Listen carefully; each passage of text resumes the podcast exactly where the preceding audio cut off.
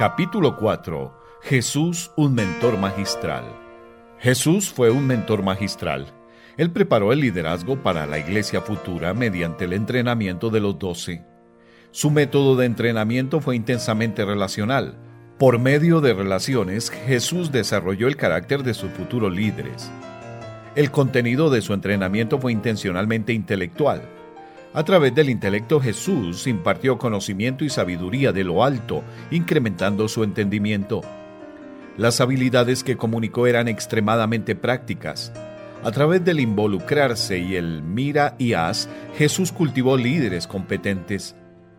A través de las relaciones, Jesús alcanzó los corazones de sus mentoreados. A través de la instrucción informó las mentes y mediante la experiencia equipó sus manos con habilidades ministeriales. Observemos estos tres a la vez. Entrenamiento para el corazón, mente y manos para el espíritu. Relacional. Llegar al corazón. Formar el carácter. Jesús fue intencionalmente relacional. Marcos registra y estableció a doce para que estuviesen con él. Marcos 3:14. Mucho después, una vez que Jesús había resucitado y ascendido al cielo, y dejó su obra en manos de los apóstoles, el efecto de su acercamiento relacional era claro hasta para sus enemigos, los gobernantes, el sumo sacerdote, los ancianos y los maestros de la ley. Entonces, viendo el denuedo de Pedro y de Juan, y sabiendo que eran hombres sin letras y del vulgo, se maravillaban y les reconocían que habían estado con Jesús. Hechos 4:13. El contacto causa impacto y mientras más estrecho el contacto, mayor el impacto. Los cambios de vida ocurren a través de las relaciones, del relacionarse. El desarrollo ocurre mediante la conexión del mentor con su mentoreado. La proximidad engendra a la persona. Ser como Jesús resulta de la aproximación y cercanía a Cristo, a una persona que es como Cristo. El apóstol Pablo pudo decir esto a la congregación de los Corintios, sed imitadores de mí, así como yo de Cristo. Primera a los Corintios 11.1. Las relaciones significativas constituyen el meollo de mentorear. Siempre ha sido así. Pero Kralman resalta que lo dicho es particularmente verdadero en ambientes transculturales. Consecuentemente, nuestros esfuerzos del mentoreo, particularmente en ambientes transculturales, solo pueden resultar exitosos si tomamos el tiempo para construir relaciones significativas. Las relaciones significativas son construidas a través de asociación. Jesús no tuvo asociados, Él cultivó la asociación. Él construyó una fraternidad de amigos, no un círculo de esclavos. Le dijo a los doce, ya no os llamaré siervos, porque el siervo no sabe lo que hace su Señor, pero os he llamado amigos, porque todas las cosas que oí de mi Padre os las he dado a conocer. No me elegisteis vosotros a mí, sino que yo os elegí a vosotros, y os he puesto para que vayáis y llevéis fruto, y vuestro fruto permanezca, para que todo lo que pidiereis al Padre en mi nombre, Él os lo dé. Juan 15, 15 al 16. Jesús entendió el proverbio hierro con hierro se aguza, y así el hombre aguza el rostro de su amigo. Proverbios 27, 17. El método de Jesús fue el de modelar. Es a través del modelado que el carácter se desarrolla. Tome, por ejemplo, el rasgo del carácter de compasión. El Evangelio de Mateo registra la compasión de Jesús. Recorría Jesús todas las ciudades y aldeas, enseñando en las sinagogas de ellos y predicando el Evangelio del reino, y sanando toda enfermedad y toda dolencia en el pueblo, y al ver las multitudes, tuvo compasión de ellas, porque estaban desamparadas y dispersas como ovejas que no tienen pastor. Mateo 9, 35 al 36. Los doce observaban, y Mateo registraba, la compasión de su maestro, poco después, Jesús acababa de recibir noticias de que un heraldo, amigo suyo y profeta, había sido decapitado. Oyéndolo Jesús se apartó de allí en una barca a un lugar desierto y apartado. Y cuando la gente lo oyó, le siguió a pie desde las ciudades. Y saliendo Jesús vio una gran multitud, y tuvo compasión de ellos, y sanó a los que de ellos estaban enfermos. Mateo 14, 13 y 14. Si usted o yo estuviéramos buscando apartarnos para estar a solas en un momento de tristeza y dolor, ¿cómo responderíamos a una clamorosa multitud que procura nuestra atención? ¿Les diríamos acaso, déjenme en paz, déjenme solo? ¿Qué? ¿No ven que necesito llorar por un momento? Los doce observaron que Jesús respondió con compasión. Más tarde, y se le acercó mucha gente que traía consigo a cojos, ciegos, mudos, mancos y otros muchos enfermos, y los pusieron a los pies de Jesús y los sanó. Mateo 15:30. Después de tres días enteros de esto. Y Jesús llamando a sus discípulos dijo, Tengo compasión de la gente, porque ya hace tres días que están conmigo y no tienen qué comer, y enviarlos en ayunas no quiero, no sea que desmayen en el camino. Mateo 15:32. Después de esto Jesús alimentó a los cuatro mil hombres, además de las mujeres y los niños. Todos estos ejemplos de compasión aparentemente contagiosa para los discípulos, más tarde, Pedro, que no necesariamente era reconocido por su naturaleza compasiva, escribió, Finalmente, sed todos de un mismo sentir, compasivos, amándoos fraternalmente, misericordiosos, amigables Primera de Pedro 3.8. Tu aprendiz tiene compasión. ¿Cómo está tu cociente compasivo? ¿Podrá tu aprendiz recoger, captar compasión a través de su asociación contigo? ¿Qué aprenderá tu aprendiz al asociarse contigo? Una de las máximas para mentorear en la iglesia, nunca vaya solo. Conforme usted se movilice por su ministerio a diferentes lugares, lleve consigo a un mentoreado. Desarrolle un derecho de asociación en la fibra diaria de su vida y trabajo. Permita que su mentoreado se membrete como parte de este tren de vida y observe lo que él o ella asimila. Esta clase de asociación cercana y permanente no es simplemente para tener compañía, tampoco es para proveer momentos agradables solamente. Si bien es fácil de hacer, no es un despropósito, a través de este constante contacto, el mentoreado está aprendiendo y creciendo. Durante los años que Jean estuvo mentoreando a Diego, sirvió como pastor regional y no pastoreó particularmente una iglesia a su cargo. Esto no le impidió el llevar a Diego a todo lado. En una ocasión, Jean tomó a Diego cuando iba a predicar a una iglesia que estaba a una hora de distancia.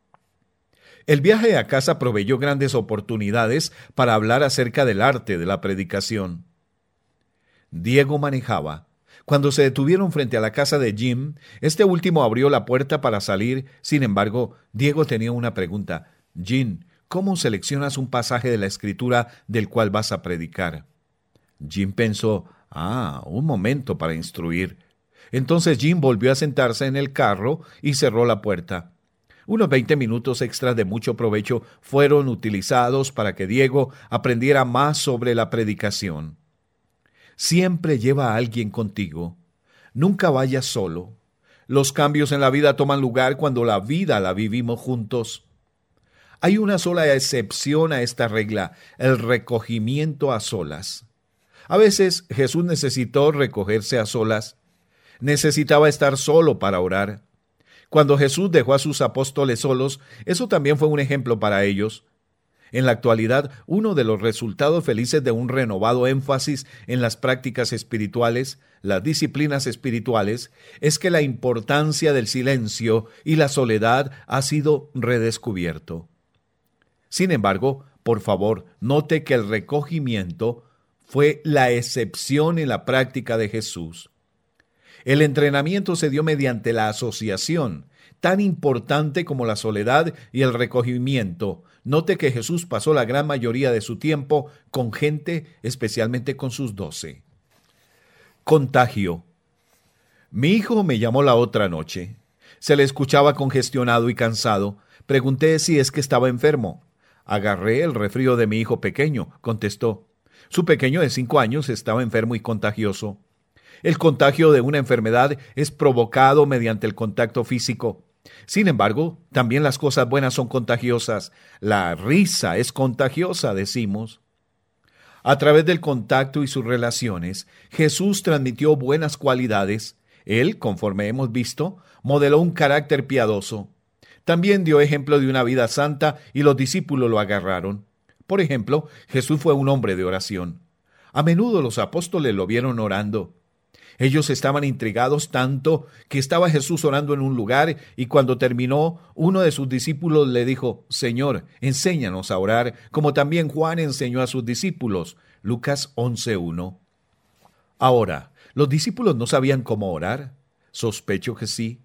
Habían escuchado oraciones en sus casas, habían sido testigos de oraciones en la sinagoga y habían visto a los fariseos orar en las esquinas de las calles. Entonces, ¿por qué pedían esto? Porque cuando observaban que Jesús oraba, sus oraciones eran diferentes. La fuerza de su pedido era, Señor, enséñanos a orar así.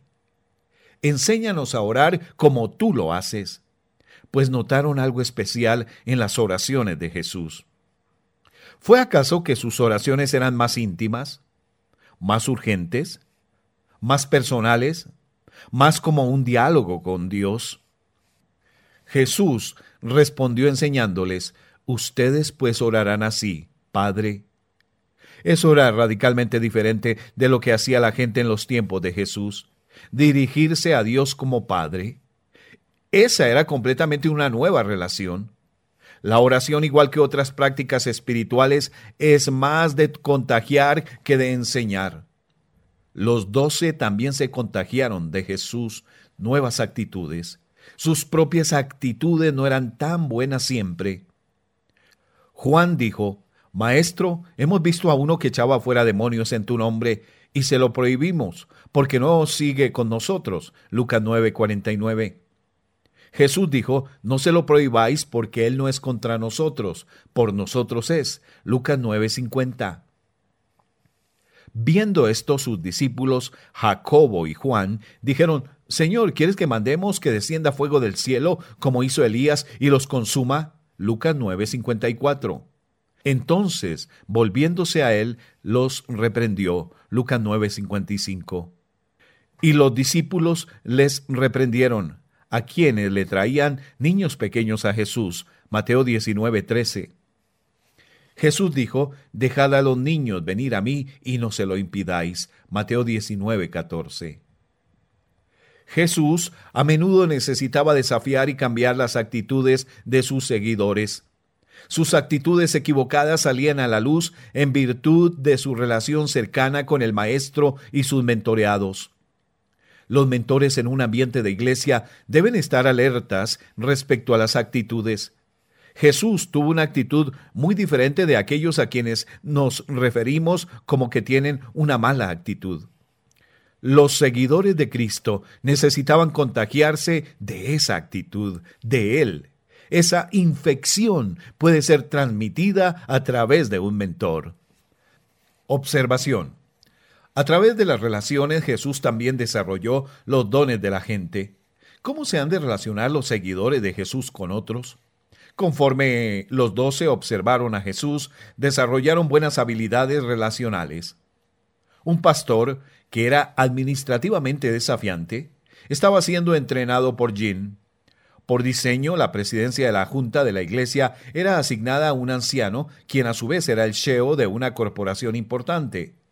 Admirado el pastor dijo, es un gozo ver cuán efectivo es para manejar gente.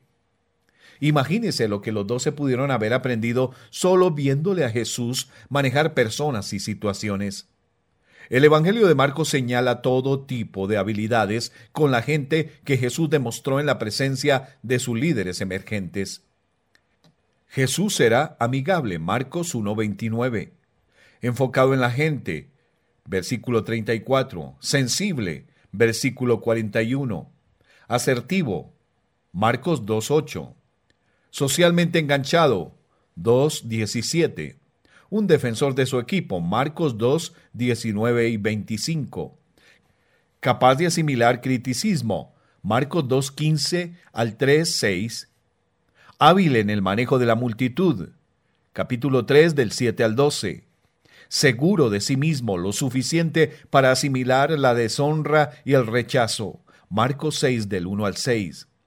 Afinado con las necesidades de otros como para servirles. Capítulo 6, 30 y 31.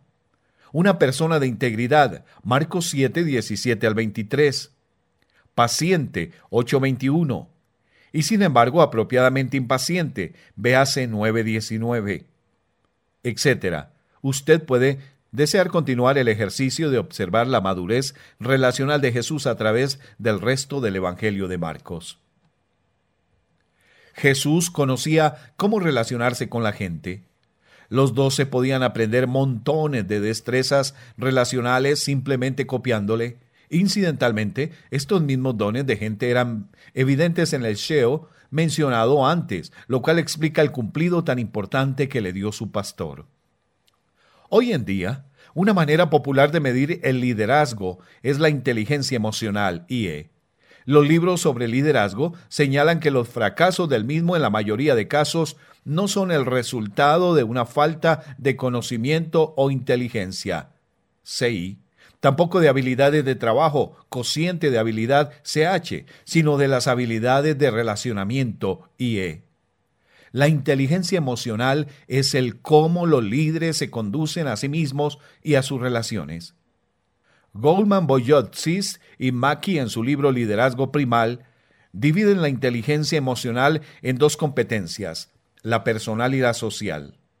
La personal describe cómo nos conducimos a nosotros mismos y consiste de conciencia de uno mismo, autoconciencia emocional, evaluación exacta de uno mismo y autoconfianza. 2. Manejo de uno mismo, autocontrol, transparencia, adaptabilidad, logro, iniciativa y optimismo. La competencia social describe cómo manejamos nuestras relaciones y consiste de, primero, conciencia social, empatía, sagacidad organizacional y servicios a otros en necesidad. Segundo, manejo relacional, liderazgo inspiracional, influencia, desarrollo de otros, manejo del cambio, manejo del conflicto, construcción de lazos, colaboración y construcción de equipos. Como suele ser el caso, los descubrimientos de los estudios modernos se encuentran ya perfeccionados en la persona de Jesús. Los doce afilaron sus habilidades relacionales y, a su vez, urgieron a generaciones futuras de cristianos para que fueran como Cristo, y se vistieran de entrañable misericordia, de benignidad, de humildad, de mansedumbre, de paciencia, soportándoos unos a otros y perdonándoos unos a otros, de la manera que Cristo os perdonó, vestidos de amor. Y la paz de Dios gobierne en vuestros corazones, y sed agradecidos. Colosenses 3, 12 al 15. Ser como Jesús es ser maduro emocionalmente, es tener inteligencia emocional, es poseer don de gente. Las prácticas espirituales, actitudes piadosas, el don de gente similar al de Cristo, vienen a través de relaciones de mentorear. Mentorear como lo hizo el maestro produce líderes iguales al maestro. Motivación. Un elemento clave en el liderazgo es la motivación. La motivación es el elemento interno que impulsa al líder Jesús reconoció que no es un motivo externo ni inducido lo que motiva a una persona para que actúe, sino una orientación interna la que determina sus acciones. Es de la abundancia del corazón, Mateo 12:34, de donde procede la conducta. Es lo que está en el núcleo del ser interior de uno lo que se actúa. El escritor de la sabiduría dice, sobre todas las cosas guardadas, guarda tu corazón, porque de él mana la vida. Proverbios 4:23. Mentorear es un trabajo duro porque es trabajar en el corazón. Como hemos visto, los doce observaron y comentaron la compasión de Jesús, sobre el liderazgo de siervo de Jesús, sobre las actitudes, tales como la tolerancia, la humildad, la gracia, la gentileza y la ternura de Jesús, el carácter piadoso de Jesús, las habilidades relacionales de Jesús. Ellos fueron testigos de mucho más. Vieron que Jesús era autosacrificial y perdonador. Era paciente, era accesible. Él hacía la voluntad de su Padre en el cielo. Buscó primero que nada el reino de Dios y su justicia. Conocía su misión y se ciñó a ella. Pero, ¿qué estaba detrás de todo esto? era el amor.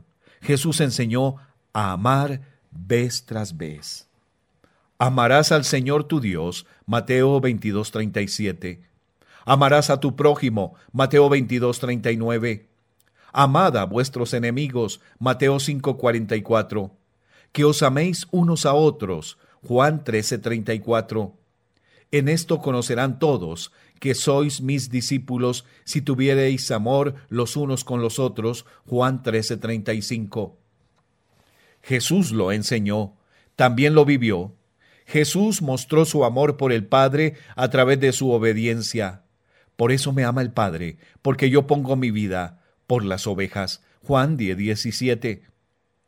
En innumerables ocasiones, Jesús deleitó a las masas con su amor por el vecino, diciendo, por ejemplo, ¿qué queréis que os haga? Mateo 20:32. Jesús exhibió el amor por sus enemigos cuando clamó desde la cruz, Padre, perdónalos. Lucas 23:34. Jesús demostró el principio, amaos unos a otros, a sus doce, conforme reinstalaba a Pedro, quien lo había negado y terminó la historia con las palabras con que había llamado a Pedro la primera vez. Sígueme. Juan 21, 15 al 19. Los doce aprendieron amor, no solo porque Jesús le dio conferencias sobre el tema, sino porque Jesús lo vivía. Escuchen estos escritos. Nosotros le amamos a Él porque Él nos amó primero. Primera de Juan 4, 19. Todas vuestras cosas sean hechas con amor. Primera a los Corintios 16, 14. No devolviendo mal por mal. Primera de Pedro 3, 9. Permanezca el amor fraternal. Hebreos 13, 1. Y ahora permanecen la fe, la esperanza y el amor, estos tres, pero el mayor de ellos es el amor. Primera a los Corintios 13, 13. Los seguidores de Jesús entendieron amar desde el corazón, ser, una persona de amor precede al hacer hechos de amor. El hecho de que mentorear en la iglesia sea algo relacional conlleva implicaciones significativas para los mentores. Significa que debemos ser lo que queremos ver en nuestros mentoreados. Significa que como mentores tenemos que tener nuestros corazones transformados en corazones de amor. Significa que debemos ser gente como Jesús, significa que nunca vamos a escuchar a alguien decir, tus acciones hablan tan alto que no puedo escuchar lo que dices. Significa que nosotros mismos hemos sido mentoreados por el Maestro. Enseñar, debemos hacerlo, pero tenemos que enseñar con la vida, tanto como con los labios, a través del ejemplo igual que por la exhortación, a través del modelado que autentifica nuestro mensaje intelectual, enseñar a la cabeza, impartir verdad. Jesús, el mentor magistral, también abordó el intelecto de sus seguidores. Comprendió la importancia no solo del corazón, sino también de la cabeza. Subrayó el cociente intelectual igual que la inteligencia emocional. Les enseñó verdad. Él dijo, si vosotros permaneciereis en mi palabra, seréis verdaderamente mis discípulos, y conoceréis la verdad, y la verdad os hará libre. Juan 8:31 y 32. Mentorear es un asunto de la mente. Entender las escrituras. Los seguidores de Jesús necesitaban conocer las escrituras y su mensaje. Los doce crecieron en un sistema religioso que insistía en guardar la ley de Dios perfectamente a fin de poder ser salvos. Vivían en un territorio ocupado por el odiado imperio romano y buscaban a un Mesías que les pudiera librar y establecer un reino terrenal. Sus líderes religiosos se consideraban a sí mismos de clase superior a la gente ordinaria por razón de su justicia, guardar la ley de Moisés mejor que otros, y se separaban, fariseo significa un apartado, de la gente común, a tal punto que se enseñoreaban sobre ellos. Jesús cae dentro de esta mezcla. Él declaró ser el Mesías y llama a sus discípulos para que aprendan de mí, Él. Mateo 11:29. Lo que Él enseñó a los doce cambió prácticamente todo lo que ellos pensaban que sabían en sus cabezas. Ellos necesitaban de Jesús para abrirles el entendimiento, para que comprendiesen las escrituras. Lucas 24, 45. Necesitaban entender, por ejemplo, que la justicia viene a través de la fe, no por medio de obras, Juan 3:16, que el reino de Jesús no es de este mundo, Juan 18:36, que el Mesías necesitaba sufrir, Lucas 24, 25 al 27, que el servir a otros sin enseñorearse de ellos era el camino para el liderazgo, Mateo 20, 25 al 28 que ellos tenían un rol fundamental en el cumplimiento de las escrituras. Lucas 24, 24 al 49. Tenían tanto que aprender. Necesitaban entender las escrituras. Hoy en la iglesia los mentoreados también necesitan comprender y usar bien la palabra de verdad. Segunda a Timoteo 2.15. A fin de representar y servir a Jesús. Mentorear en la iglesia significa enseñar a los líderes que van surgiendo cómo leer e interpretar la Biblia. No solo necesitan ser alimentados con la palabra de Dios, sino también aprender a ser gente que se alimenta sola y no que depende de otros para su nutrición espiritual. Jean tuvo una situación divertida con este tema. Diego había aprendido cómo leer e interpretar la Biblia con entendimiento, le estaban enseñando cómo llevar esa palabra a otros a través de la predicación. Escribió su primer sermón y se lo pasó a Jean para que lo revisara antes de entregarlo en la iglesia. El sermón tenía cuatro puntos. Los primeros tres eran precisos, salidos directamente del texto. Cuando llegó al cuarto punto, sin embargo, Jean no encontró ningún fundamento para este. ¿De dónde sacaste este cuarto punto? De una Biblia popular de estudio, respondió Diego. ¿Está en el pasaje? replicó Jean. No. Entonces sácalo de aquí, concluyó Jean. Más tarde, Jean le preguntó, ¿qué es lo que aprendiste de esta experiencia? ¿Qué es lo que aprendiste? Jean tuvo que sonreír a esta reacción exagerada.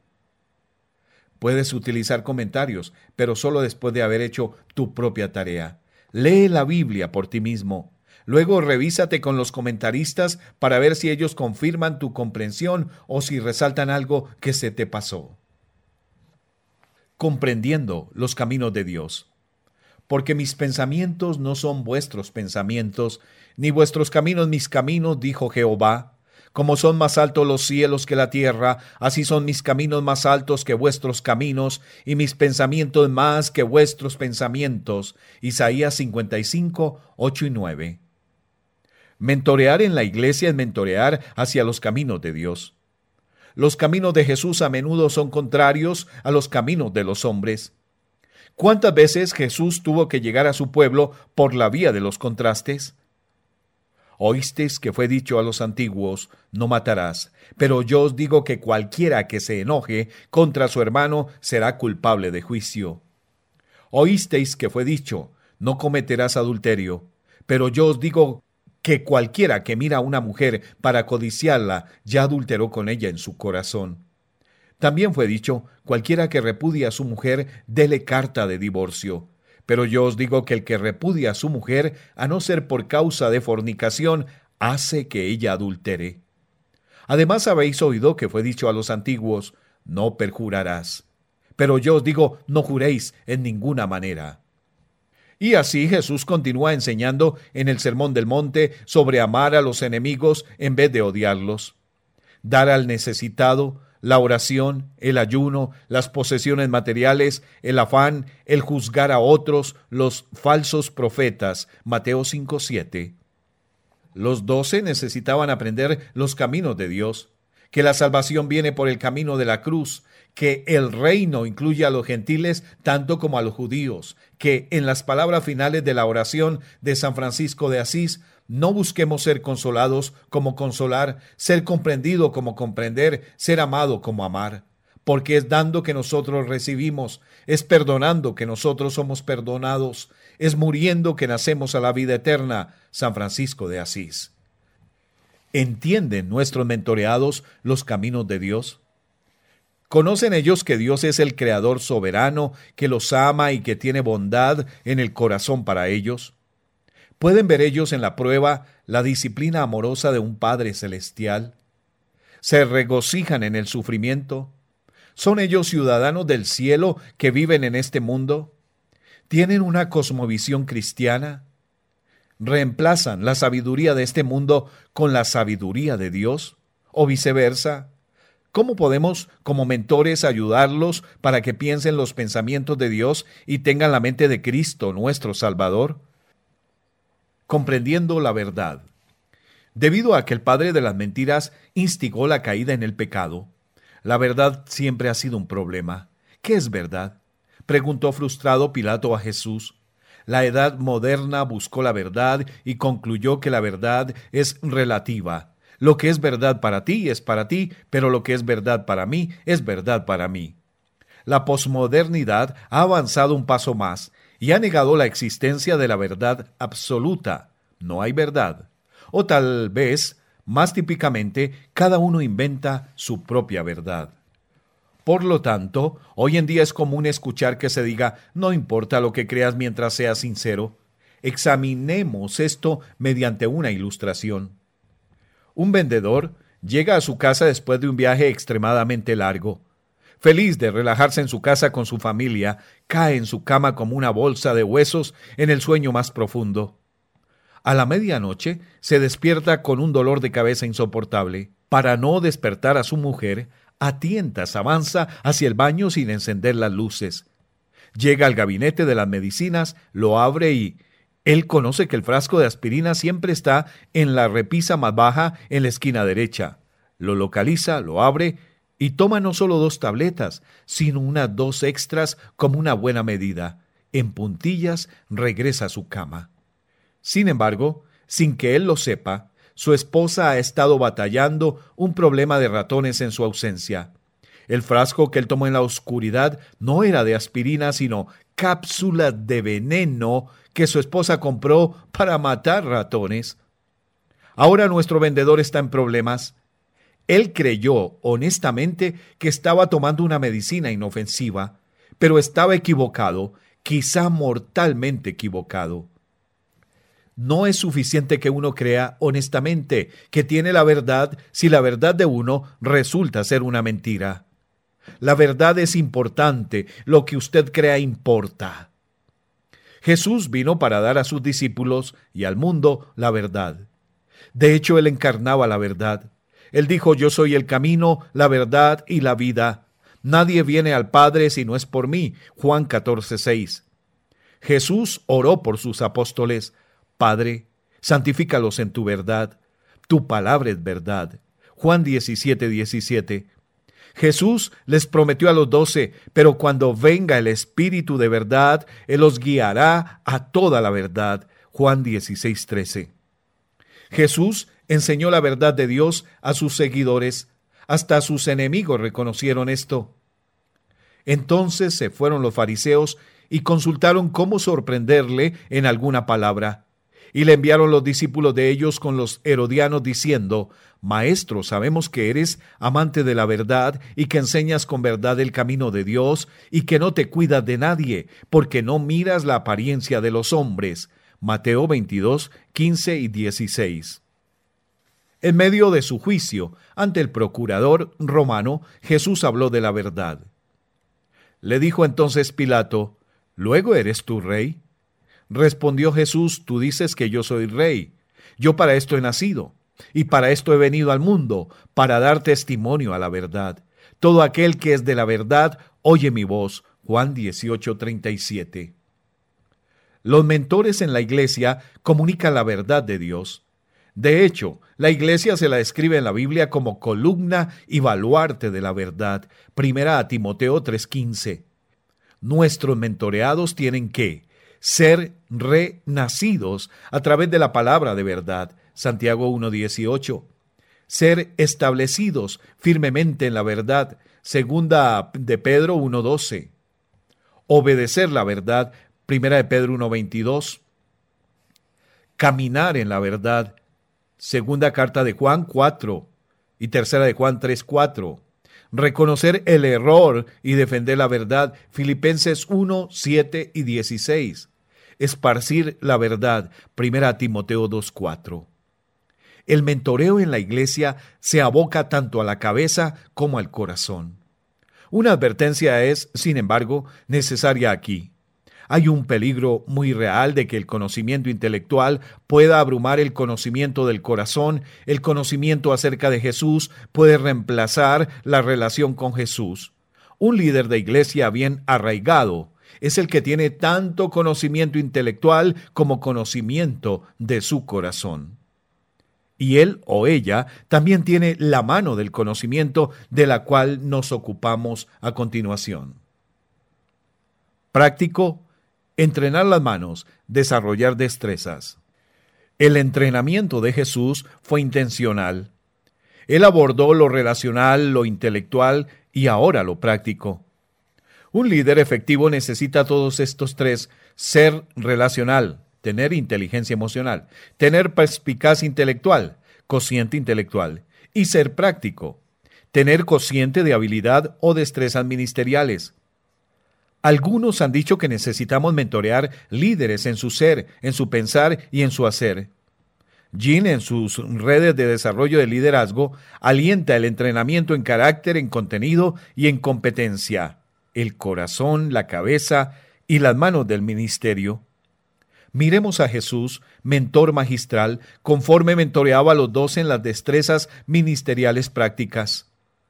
Jesús empleó el estilo de entrenamiento para un aprendiz. Los apóstoles observaban lo que hacía Jesús y cómo lo hacía. Le hacían preguntas y reflexionaban sobre las destrezas con su maestro. Ellos practicaban haciendo lo que su profesor hacía volvían para reportar sus éxitos y fracasos y para repasarlos. A pesar de que no está tipificado como se dice a continuación, distinguimos cinco partes en el entrenamiento de Jesús en el trabajo. Demostración. El primer paso del entrenamiento fue la demostración. Entre los doce siguieron a Jesús, observaron lo que él hizo.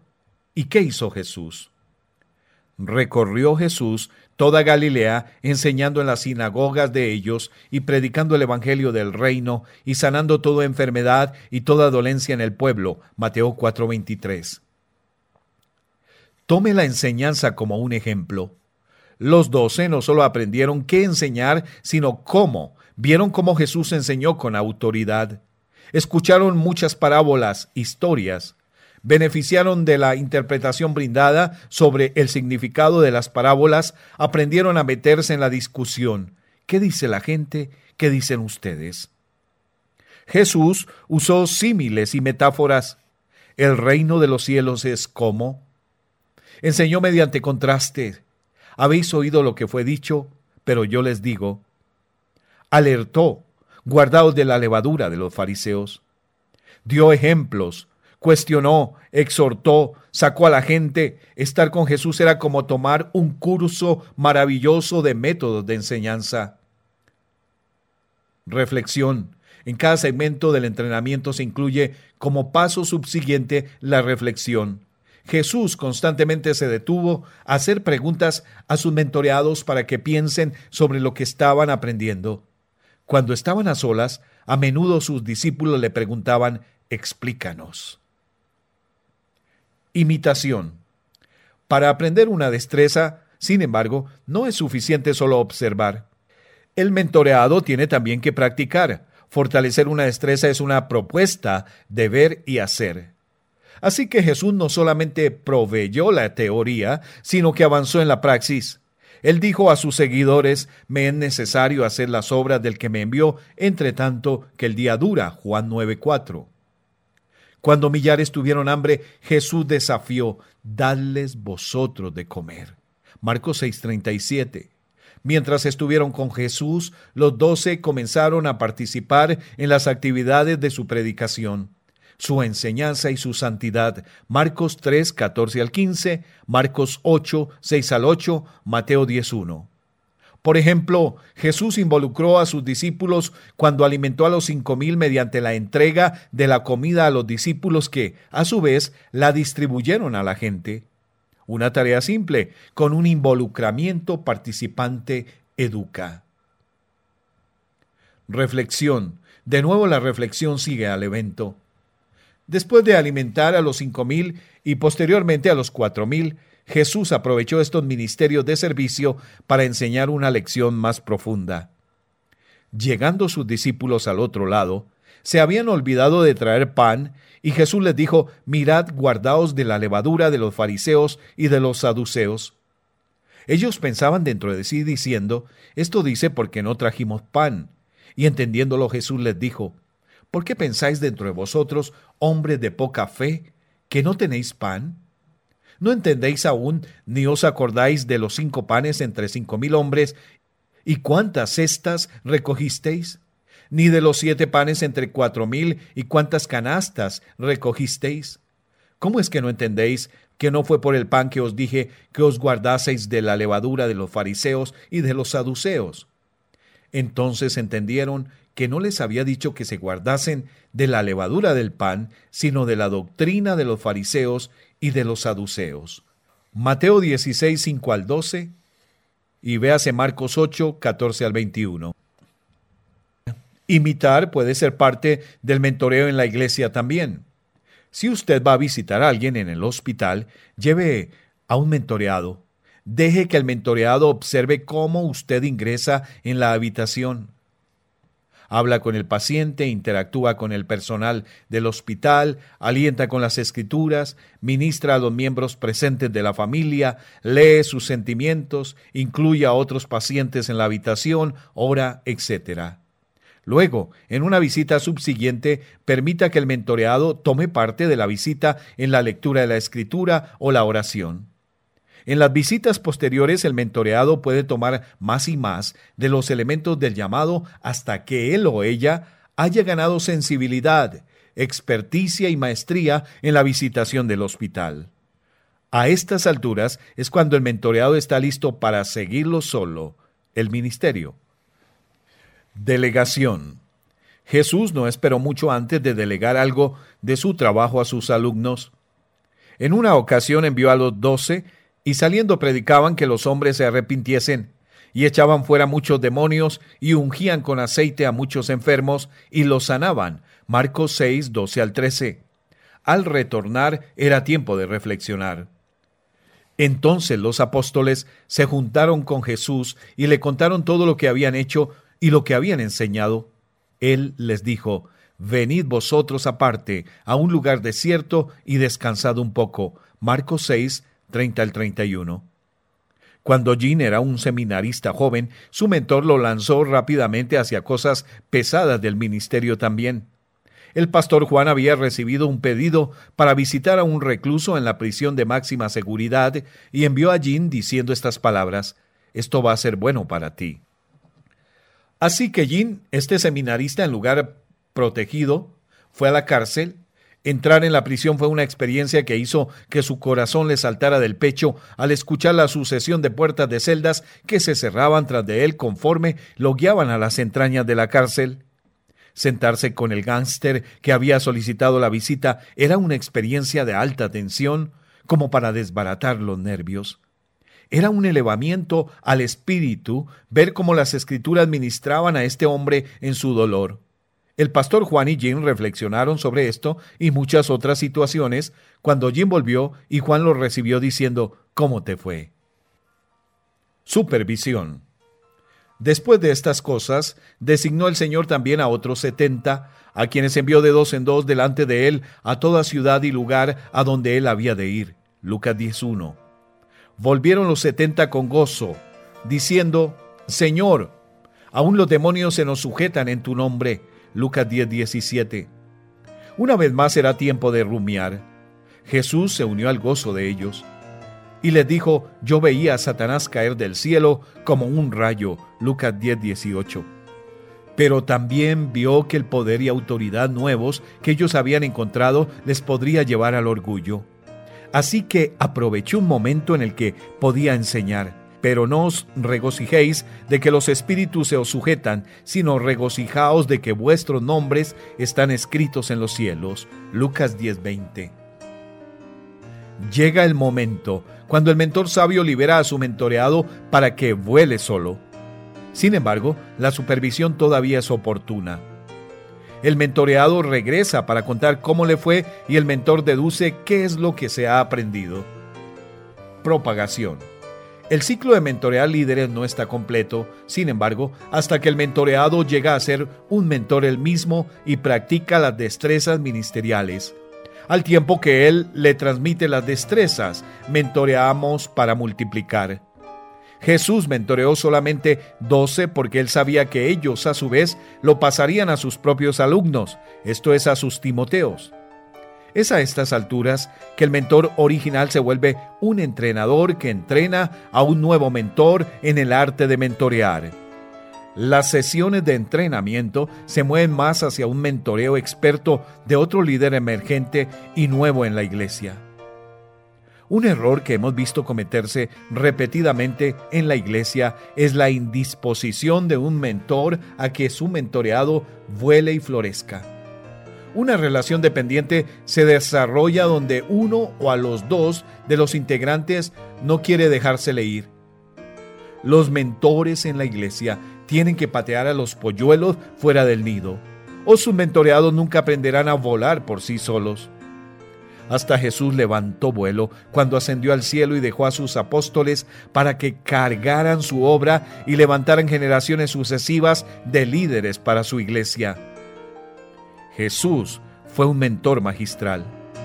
Nosotros queremos que nuestro mentoreo en la iglesia sea magistral, para no decir nada acerca del ser lleno del Maestro. Sí podemos ser intencionales al mentorear líderes que van surgiendo, darle forma a sus corazones a través de nuestras relaciones, enseñarles verdad para sus intelectos y entrenar sus manos con buenas destrezas ministeriales nos regocijaremos en la abundancia de líderes semejantes a Cristo para la iglesia. Conforme veremos en el próximo capítulo, esta es exactamente la manera como Dios obró a través de la historia. Preguntas para reflexionar. 1. Después de leer este capítulo, esperamos que usted tenga un mejor sentido acerca de cómo el mentoreo encaja en la rutina ministerial cotidiana. ¿Podría usted trazar las coordenadas de la manera como un mentoreado podría unírsele en el ministerio y las actividades de liderazgo? 2. ¿Cómo se calificaría su inteligencia emocional, habilidades de relacionamiento? ¿Qué buenas cualidades de relacionamiento podría observar un mentoreado en usted? ¿Qué áreas requieren ser trabajadas? 3. Es hora de un chequeo del corazón. Un ministro dijo, amo predicar, pero odio a la gente. ¿Ama usted a la gente? ¿Lo podrá ver un mentoreado? 4. ¿Usted tiene su cabeza bien puesta? Esto es, eh, ¿conoce personalmente la palabra de Dios, los caminos de Dios y la verdad de Dios? ¿Puede usted enseñar eh, esto a un mentoreado? ¿Podría un mentoreado que le opacó a usted aprender buenas destrezas ministeriales y de liderazgo?